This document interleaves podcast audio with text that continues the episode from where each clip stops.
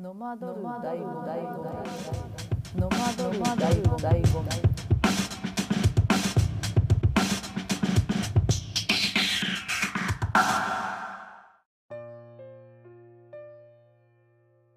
どうもこんにちは。ポッドキャスト番組「ノマドル醍醐味」のパーソナリティのピッコです。醍醐味の醍醐には純粋で最高の味であるという意味もあります。これは単にいいとか悪いとかの話ではなくて私が個人的に受け取ったニュアンスは、えー、ものすごい味わっているというところにあります。その味わうその思わずみたいなニュアンス入ってると思うんですよね。この番組は私個人がある程度の全力でこの世界に向き合ってきて自分なりの旅を続ける中で気づいたこと発見したことまた警告とも呼べる心の雄たけびを表現していく場所です。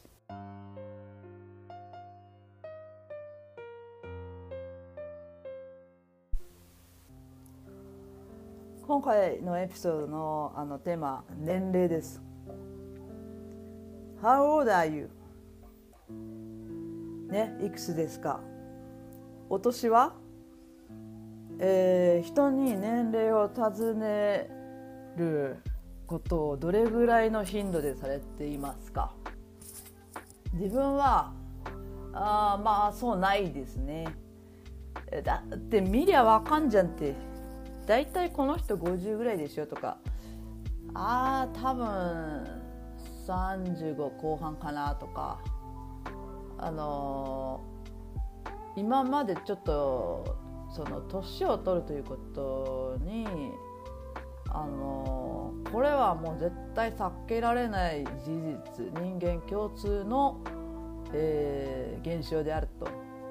もう数々のパターンを見てまいりましたのでまあ第一印象とかあとはちょっと話しながらね、まあ、少し表情の変化とか見ながらもうそんなの見たまんまじゃん。で仮にその人が、まあ、ちょっと若作りがすごくうまい人であのだとしてもやっぱバレます。いくらそのテクニックを極めたところでちょっと整形については分かりませんがなんであとはあれですよね。何年どこどこにいたとかまあそういった要素も含めると大体あこの辺の世代の人かなまでにはたどり着くんじゃないですか。で、えー、自分の場合はそのその次の質問によるんだけどもまあ大概その「あなたいくつですか?」って聞いた人の次の質問ってないんですよね。大概「えわっか」とかなんか適当にあのリアクション作って「で」って次の話題に移るじゃないですか。だからそこの質問にあの何もこう芸がないパターンが多すぎて最近はもうあの一律回答で非公開ですって言ってます。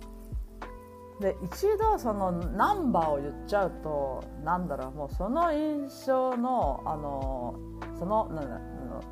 例えばその年が持ってるなんだろうこうインプレッションっていうかその印象が強すぎてなんでしょう残るんですよね。で今その多くの人がいろんな情報に触れるたびにあのその年の情報とかついたりするとあこの人何歳でこうなんだとか最年少とかで何々を果たしたとかでああの例えばこの年になってまだ続けてるみたいなああいう価値観って何て言うんですかね。こうこの年齢にはえ、ふさわしい、えー、人生の内容があるみたいなのはもうその過去の時代にそう大衆がこうそういうふうに多くの人はこれをやってるので、えー、準備しなくてはいけない期間だとかもうそれですよね。そこはそうじゃないっていうのはみんな誰しもがあの感じてることじゃないですか。それって個人差めちゃくちゃあるんで、えー、その何かを覚える速度とか、えー、その人に天気がやってきたっていうそういうその外的要因でのこととかあとはその人が本当に大切にしているものがあの守らなければいけないので今優先ではないとか。人の、えー、人が何歳であるっていう情報が私にとってはあのその機能を果たさないというか。でだって見りゃ分かんじゃんって。で、えー、私はこのようなあの考ええー、結論に、えー、たどり着きました、えー、その結論なんですが、えー、私の、えー、思い描く、えー、理想の世界の結論です。えこれは年齢を、え聞くかっていうところの、あの話です。え今から、えこの世界であるルールがあったとします。でそのいろんな言葉で人の年を聞くあのありますよね。あれみんなやめましょう。一人一人がその人の心がけで、えー、誰か会う人に対して特に新規で会う人に対して、えー、年を尋ねる。これを全て世界に住む一人一人全ての人が守りきったとしましょう。どうなりますか世界は？ああもう分かりますよね。もう誰一人とそういった質問を、えー、今後はもうしない、えー、イコールもう尋ねられない。となると、えーまあ、ちょっと時間要しますけどもまあカレンダー12枚こうめくって、まあ、それ終わったぐらいですかね。おそらくですけどもうそのことについて一人人が一人一人の人が考えなくなると思うんです。でいずれは割と近い将来にあれ？自分いくつだっけ？みたいな。あれ待ってよみたいな現象になっていずれそんなことどうでもよくなって自分の年について一度も考えなくなります。ふとねあーなんかそういえば俺が、えー、若い頃あそういえばなんか年齢なんていう概念あったなみたいな懐かしんじゃって。